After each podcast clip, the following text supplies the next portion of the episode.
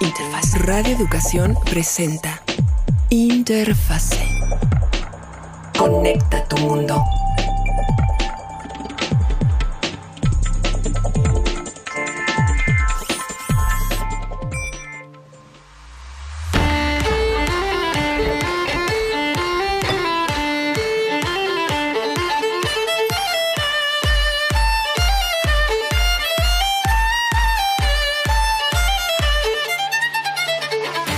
Sabemos que la privacidad en Internet es la única manera en la que podemos controlar todo lo que de nuestros datos personales, todo lo que los datos en una empresa se maneja. Pero ¿qué significa esto? Un buen juicio, tener un buen antivirus, evitar caer en el phishing, en el phishing. ¿Qué es realmente? ¿Cómo configuramos todo esto para que los parámetros nos favorezcan hoy en día en el que todo el mundo estamos utilizando el trabajo a distancia, las conexiones interpersonales a distancia. Justamente este es el primero del segundo de los dos programas que vamos a tener aquí en Radio Educación, la revista tecnológica de Interfase, el tema tan importante de cómo manejar nuestra seguridad hoy en día. Yo soy Laura Viadas, Natalia Luna. Hola Laura, hola a todo nuestro auditorio de Radio Educación, como cada jueves les estamos acompañando en este su programa y el día de hoy queremos recapitular, como tú lo decías, este será el primero de dos programas, pero queremos recapitular un poco que la semana anterior estuvimos platicando sobre CODI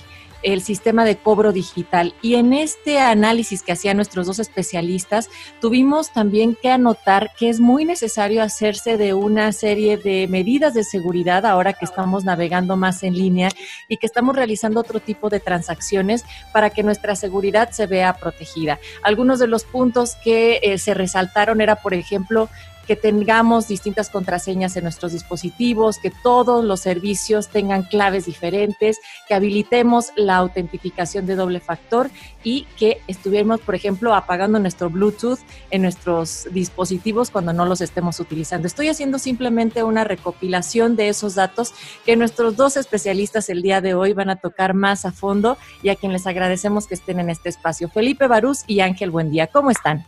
Hola Natalia, ¿cómo están? Muy buenas tardes. Un saludo a nuestro auditorio con mi gusto de todos los jueves.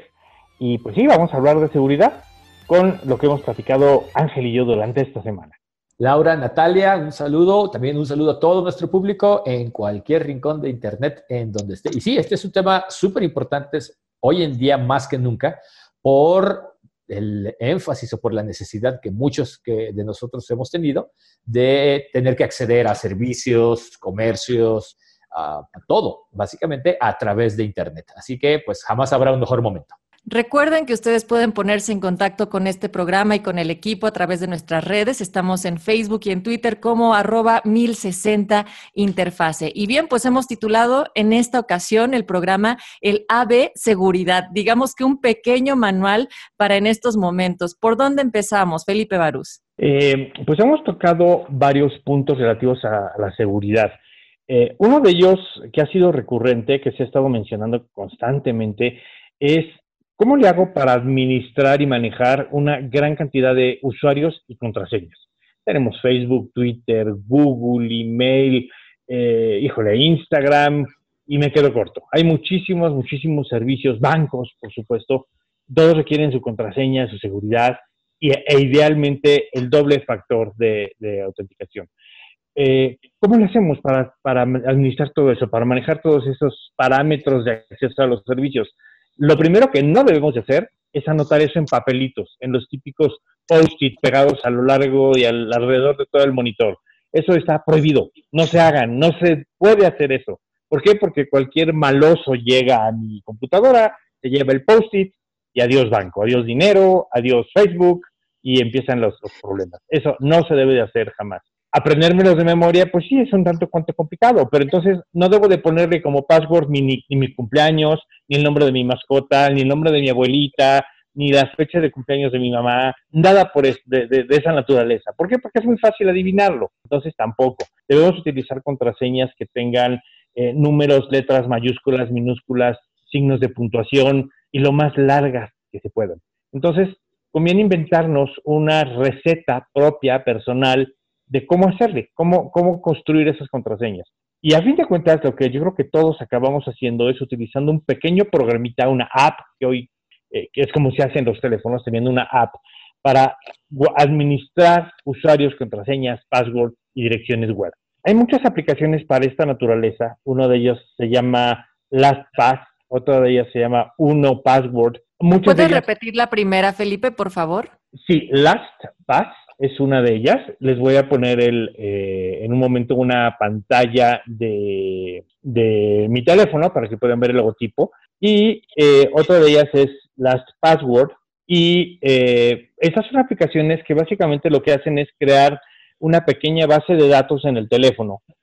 Ahí se controla toda la, información de passwords que, que deberían de ser complicados. Eh, muchas de estas aplicaciones, incluso cuando me ingreso a la aplicación de Facebook, por ejemplo, o de Twitter, o de Instagram, o de mi banco, me ofrecen enviar el password por mí. Yo no lo hago, precisamente por cuestiones de seguridad. Y eh, de estas aplicaciones hay algunas que tienen costo y algunas que son gratuitas, algunas que son propietarias, es decir, que no permiten una, una que sean auditadas por terceros y otras que son de código abierto, con algoritmos auditables y lo cual garantiza una mayor seguridad y una mayor transparencia en cómo se maneja esa información. La que yo utilizo se llama Password Safe.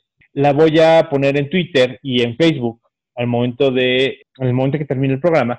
Y la intención es que esa aplicación en particular no tiene costo, es absolutamente gratuita, se puede descargar, existe para varias plataformas, Android, eh, iOS, etcétera, y eh, administra todos los passwords, los encripta y solamente me tengo que aprender un solo password, el que es para acceder a esta aplicación. Esa es una recomendación importante para, para la administración de passwords. No sé tú qué opinas, Ángel. La verdad es que es algo sumamente útil. Me ha tocado ver que hay detractores de, o gente que a lo mejor no necesariamente los utiliza porque el comentario es que hay un solo punto de falla si algo le pasa a esa aplicación o si por cualquier razón se te pierde el password de esa aplicación, cosa que todos sabemos que a muchos puede pasar, pues estás en un problema, ¿ok? Estás en un problema bastante serio. Algunos eh, utilizamos otro modelo de creación de passwords que se recomienda, es algo que vas a encontrar en muchos tutoriales acerca de cómo construir un password, en el cual utilizas frases en vez de palabras. Frases que son conocidas o que tú usas mucho, mezcladas con números que probablemente también tengan, ah, sean fáciles de recordar para ti. Así que el, utilizar, el chiste de utilizar una frase para un password es solamente poner las primeras letras de todas las palabras que forman esa frase. Si estás poniendo, este, en un principio, este, dijo, Dios dijo, hágase la luz y la luz fue buena, pues nada más pones las primeras letras de todo eso. Y al final le agregas o al principio le agregas algunos números que sean significativos para ti que no se te vayan a olvidar. Y de esa manera puedes construir un password bastante fuerte que al menos en principio sería difícil que se te olvidara. Pero, Pero volvemos a lo mismo, Ángel. Cada dispositivo, cada aplicación tendría que tener entonces una contraseña diferente, en este caso una frase distinta, si no necesariamente una app que te recuerde todas, eh, ¿qué opción darías tú? Hay otro, hay, capas en todo esto.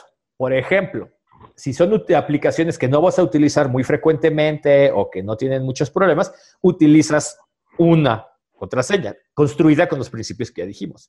Para otro tipo de aplicaciones que son un poquito más importantes o de uso más común, pones otra. Y para las más importantes, para las que así son de vida o muerte, utilizas otra. De manera que dependiendo del tipo de aplicación, pones, digamos, uno de tus diferentes pasos. Obviamente algunas serán más sencillas y las últimas, el tercer nivel, sería obviamente el más complejo de todos. ¿Cómo harías tú esa clasificación del rango de importancia de a cuáles destinarles las contraseñas más complejas? Correos, tu correo personal, ese tiene que estar así a prueba de balas, ¿ok? Ese es el, el más importante de todos si utiliza tus cuentas, por ejemplo, de medios sociales, también tienen que estar bastante seguras. Si son aplicaciones, por ejemplo, algunas cosas de métricas o sobre todo si no se conectan a otras cosas, que eso hay que tener cuidado, pues pones las más elementales, las más sencillas. Las en medio son las que se pueden poner divertidas, porque son usualmente las que van ligadas también a tu paz, a tu, ¿cómo se llama? A tus cuentas de medios sociales, aplicaciones de métricas o algunas otras cosas, eh, pero que no son tan relevantes como las, las, las, las personales. Pero, pues a final de cuentas, es un poquito también el tema de el usuario es siempre el punto más débil de todo esto. Ángel, mencionabas las que se ligan. ¿Cuáles se ligan? Ah, bueno, eso es quizá un poquito más algo que hacemos los que vivimos en esta industria, de aplicaciones que miden ciertas cosas o eh, que te sirven para poder monitorear algunas otras cosas, que te permiten, por ejemplo, eh, editar videos y, y cosas por el estilo. Algo que yo en lo personal no recomiendo, aunque es sumamente cómodo, lo entiendo, es nunca utilizar los perfiles de tus medios sociales para firmarte a otras aplicaciones. Hay eh, muchas aplicaciones que te permiten meterte con tu perfil de Facebook, tu perfil de Google o tu perfil de Twitter. Por ejemplo, ahí hay un punto, Ángel, en, el caso de Zoom. Zoom es un buen ejemplo. Zoom te permite, eh, tú te preguntas, ¿quieres conectarte vía Facebook? ¿Quieres conectarte? ¿E-, ¿Eso es el ejemplo que estás dando? exactamente. Google y Facebook son de las dos opciones típicas que muchas aplicaciones permiten para poder ingresar, es muy cómodo, eso lo entiendo pero es un riesgo de seguridad. Tus pasos son muy básicos, si no tienes la doble autentificación conectada, es potencialmente un problema. ¿Entramos ya al tema de la autentificación doble o no? ¿Entramos o Felipe Barús quiere cerrar, eh, quieres completar esto que está eh, mencionando Ángel? Sí, yo quisiera agregar algo más. Eh, de hecho, lo que yo en lo personal hago es exactamente lo que acabo de decir Ángel. Tengo un algoritmo, una receta para construir mis passwords, igual con diferentes palabras eh, separadas por diferentes símbolos, eh, utilizando mayúsculas, minúsculas, números, etcétera, muy largas, muchas de ellas. Pero aparte tengo la aplicacióncita que eh, las guarda y administra. ¿Por qué? Porque son muchas. De hecho, estaba justamente en este momento contando, tengo fácil 100 líneas de passwords aquí muchas de ellas son de servicios propios, de mis máquinas, de la empresa, etcétera, etcétera, y que evidentemente tienen que estar seguros. Aparte, un tercer nivel de todo esto es que las, eh, los passwords y las bases de datos, aparte de mi teléfono, están respaldadas en la nube, pero están encriptadas. Es decir, si el teléfono se descompone, me lo roban, lo pierdo, le pasa cualquier cosa, tengo forma de recuperar esa información. Entonces, eh, y un último factor es lo que tú decías, Lau, el, doble factor. Entonces, a fin de cuentas, son cuatro niveles de, administración de password. Que tu password sea bueno, creado un password bueno. Dos, que tengas un respaldo para recuperarlo por si se te olvida. Tres, si ese respaldo falla, es decir, pierdes el teléfono, se descompone, lo que sea, tengas forma de recuperar esa información. Para, ahí es donde entra la nube. Y cuatro, el doble factor. Yo creo que esto es pues lo mínimo necesario para tener una buena protección de contraseñas y usuarios hoy día. Vamos hasta el tercer punto en donde dices, Felipe, que hay que tener un respaldo encriptado. ¿Cómo lograr esto para una persona terrenal y tal vez no tan tecnológicamente filosa como ustedes? Y después pasamos a eh, el factor de doble autentificación. Bueno, si decides utilizar una aplicacióncita de este estilo para manejar passwords, la gran mayoría te ofrecen hacer un respaldo en la nube. Eh, nativamente, es una, es una, opción fácil de usar en las aplicaciones. ¿Cuál es el problema de las aplicaciones que yo no uso por, por dos motivos? Uno, porque se le, algunas de ellas, muy, muy famosas comercialmente hablando, se les han metido hasta la cocina y les han hecho desastre y medio, no una vez, varias veces. Entonces eso ya me hace dudar un poquito. Dos, su esquema de protección y de encripción y de seguridad es propietario, es decir, no lo han abierto para que lo auditen terceros. Entonces, ¿quién me garantiza más que su palabra que realmente es una buena protección? Y tres, tienen costo. La gran mayoría de estas tienen un costo recurrente mensual o anual. Y entonces yo me pregunto, a ver, no tengo una certeza de que son seguras. Se les han metido hasta la cocina y además me cobran por ello. Entonces mi decisión ha sido utilizar otras alternativas que me ofrezcan uno, seguridad, que estén auditadas por terceros o por quien lo quiera hacer. Si no tiene costo, pues qué mejor. Y tres, está probada su, su, seguridad, su esquema de protección de datos, su, su esquema de respaldo información en la nube y por eso utilizo la aplicación que estoy utilizando. Entonces, respondiendo directamente a tu pregunta, la aplicacióncita se encarga de hacer los respaldos en la nube, así como subir un archivo y compartirlo con un correo, algo muy similar. Yo tengo una pregunta antes de que pasemos a, ahora sí que al siguiente renglón. En muchas ocasiones, cualquiera de nosotros nos hemos encontrado con que en el teléfono no, eh, o teléfono, la computadora, no importa, tenemos la pregunta, ¿Me quiere usted recordar, ¿no? ¿Quiere usted que se recuerde su contraseña? ¿Esto lo hacemos o no lo hacemos? Porque eh, muchas veces, bueno, Facebook, entiendo que Facebook en mi propia computadora sí recuerda la contraseña. Mi correo electrónico en mi computadora, en mi teléfono. ¿Es bueno o es malo? En el caso de los sitios a los que ingresamos, eh, de repente, hoy por hoy vemos mucho eso, ¿no? Las páginas que tienen alguna información que necesitamos. Y entonces te preguntas, ¿se quiere usted conectar al boletín, ¿no? Mensual, semanal, diario, cada dos horas, no importa. ¿Quiere usted que recuerde la contraseña a la página? ¿Qué hacemos con eso? Sí, no, en algunos casos sí, en algunos casos no. Ángel, buen día. Yo sí soy de la escuela de que eh, lo recuerde sobre todo tanto en el navegador como en el teléfono, pero eso va de nuevo amarrado a la seguridad de primer nivel de tu cuenta, tanto de navegador como de correo, porque eso es lo que vas a necesitar para poder verlo. Me ha sacado de muchos apuros, ¿ok? Pero sí depende de que la seguridad de esa cuenta que gobierna todo eso, que es usualmente tu cuenta de correo, eh, sea lo más fuerte posible. Eh, Felipe Baruz, eh, yo soy de una escuela mixta. Eh, y, les voy a decir por qué soy de una escuela mixta. Eh, todo depende de qué usuario y contraseña estemos hablando. Si es un usuario de un sistema que pues en realidad es irrelevante para mí, o sea que es por diversión, llamémoslo así, por entretenimiento o algo similar, no pasa nada. Si entran y se enteran de, de los chistes que me contaron, a lo mejor no pasa nada. Pero si es mi banco, evidentemente sí hay un problema.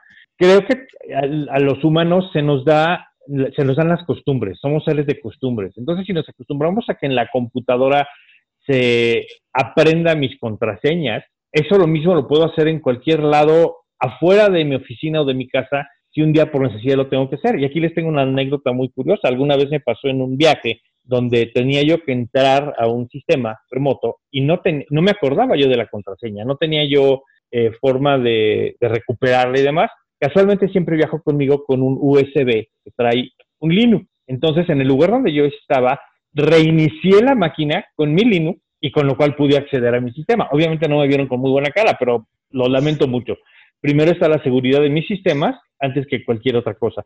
Entonces, mi, mi, primera opción es no que mi computadora o ninguna computadora se acuerde de mis contraseñas. Debo confesar que aquí en casa sí mi computadora se acuerda de algunas cuentas, pero por lo general la tendencia es a no hacerlo. Por eso, porque pues, nunca sabes, le pica así, acuérdate y se me olvida borrarla y ya. Y esto me lleva a hablar de los cibercafés. Muchísima gente va a los cibercafés para acceder a internet o al correo o al banco. Si no, si pueden hacerlo, evítenlo. Es la, lo primero que recomendaría. Si no les queda otra más que ir a un cibercafé, entonces jamás, jamás, jamás le digan que se acuerde de sus contraseñas. Ah, Utilicen el doble factor y siempre borren todo lo que puedan borrar del navegador cuando salgan, el caché, las contraseñas, cookies, etc. Usar el modo incógnito Exactamente. es una de las mejores prácticas eh, cuando tienes que ir a lugares públicos, ¿okay? porque en ese modo no se graba nada. Así que es alguien que no ha usado, alguien que no ha usado el modo incógnito, dile rápidamente cómo sacar esa pestañita. El, el Chrome, por ejemplo, que es el navegador más común, en la esquina superior derecha hay tres puntitos, le das ahí y te va a dar la opción de abrir nueva ventana incógnita. Le das ahí y ya. No significa que sea a prueba de balas, ¿okay? Así, no significa que ni los de Misión Imposible puedan ver tus cosas, pero se las estás haciendo un poquito más complicada, pero sobre todo lo importante que menciona eh, Felipe es que no va a recordar nada.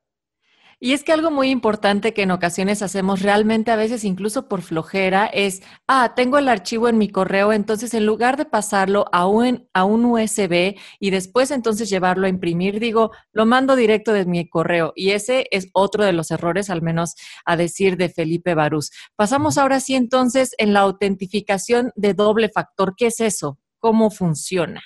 Solo un último detallito. Eh, hablando de cibercafés, ahorita me vino a la mente algo que es sumamente común hoy día. El ir a tiendas o establecimientos que venden cosas de papelería al por mayor, grandes cadenas de papelería que además tienen servicios de impresión. La gente llega con su USB, quiere imprimir su tarea, su proyecto, su trabajo, y pasa lo mismo. Piden contraseñas, hay que meter información personal a la computadora para poder imprimir. Es exactamente el mismo caso. No lo hagan si pueden evitar. Pero ahí, ¿cuál sería la opción? Perdón. Exacto. Son, son, como muchas opciones. ¿Cuál sería la opción? Sí, coincido con Natalia. ¿Cuál sería la opción? ¿Qué hacemos, Felipe? Eh, yo creo que si vas a un lugar de estos donde tienes que imprimir, realmente no tienes, si ya llevas la información en, en un USB y es simplemente conectarlo a la computadora, no deberían de pedirte contraseñas de nada. Claro. En realidad ya llevas ahí la información.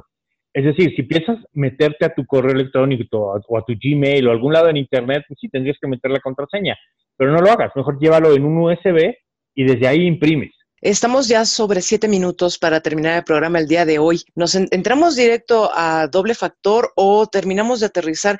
Le comentábamos al principio que habíamos pensado que este iba a ser el primero de dos programas sobre seguridad, pero en realidad pareciera que tendríamos que dedicar mucho más tiempo. Es muy importante, sí, porque no obstante en los 10 años de interfase hemos tocado el tema de la seguridad de una u otra manera, eh, en todos los sentidos, es la parte de criterios, la parte de activación y de estar checando nuestros antivirus. Sin embargo, embargo, hoy resulta mucho más importante. Eh, lo que siempre han dicho Ángel y Felipe, bueno, si usted no quiere que esté en la nube, no lo suba, no lo comparta.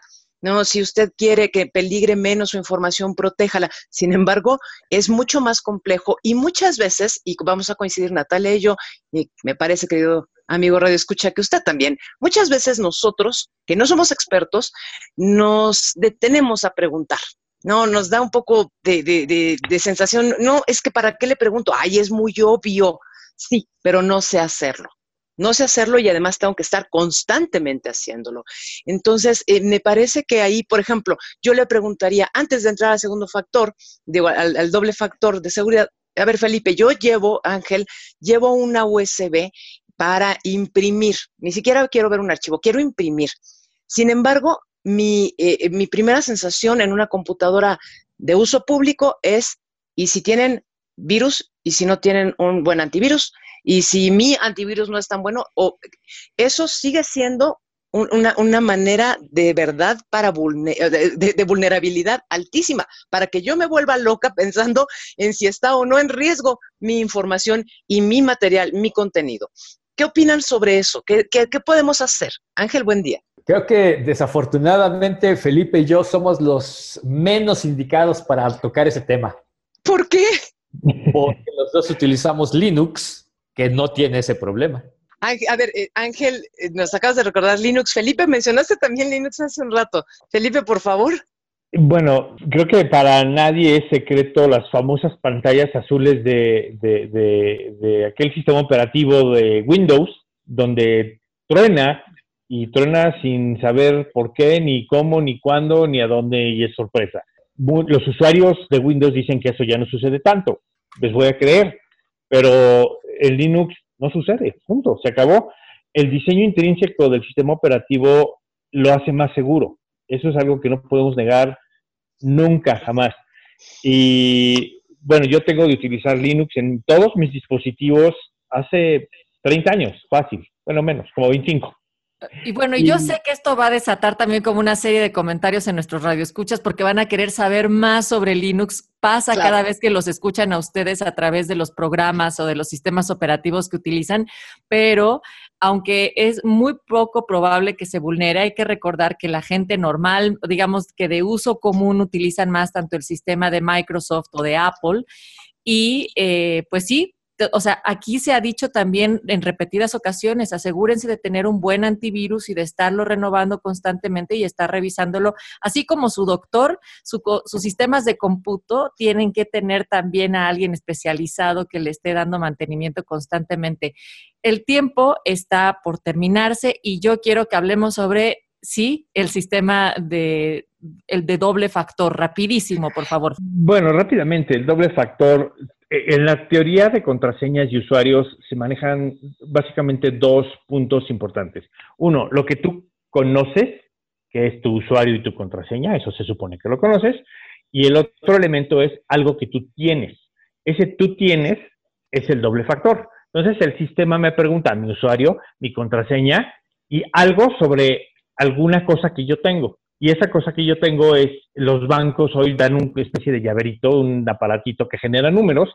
Esos números yo los tengo conmigo y están cambiando constantemente. Entonces, si le doy al sistema los números correctos en el momento correcto, me deja entrar. Si no, no me deja entrar. A eso se refiere el doble factor. Tengo usuario y contraseña, un factor, y lo que yo tengo conmigo en mi posesión en un momento dado. Ese es el otro factor. Y si todo coincide, puedo entrar. Si no coincide, no puedo entrar. Este doble factor al que te refieres, Felipe, es el token, aquello que era... Exactamente. ¿sí?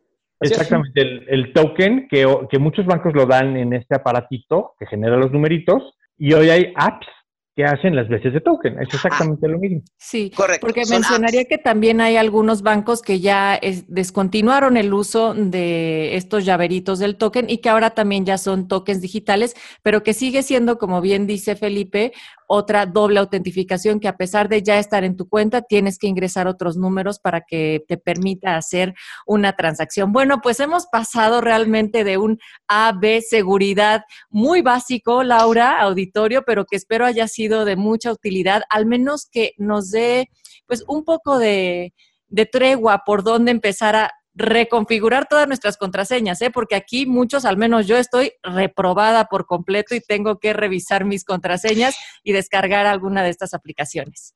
Yo justamente iba a proponerle eso. Querido eh, público, ¿por qué no hacemos una, nos proponemos y hacemos una cita para la próxima semana? Revisemos cada uno de nosotros nuestras contraseñas, cómo están funcionando.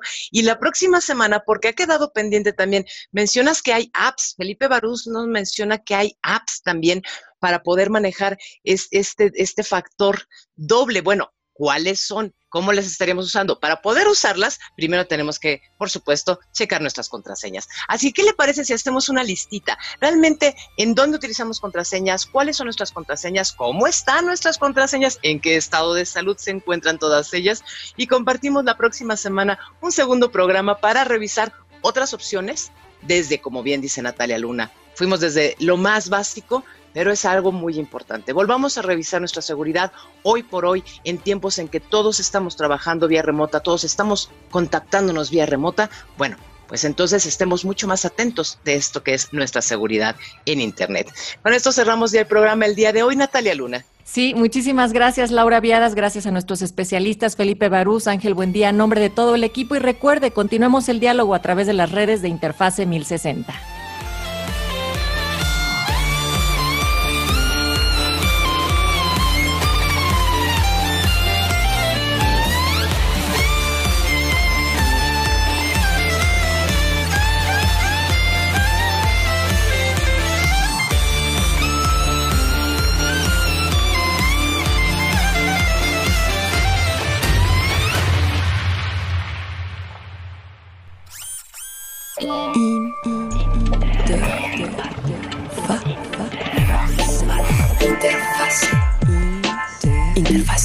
Nos escuchamos el próximo programa en Interfase.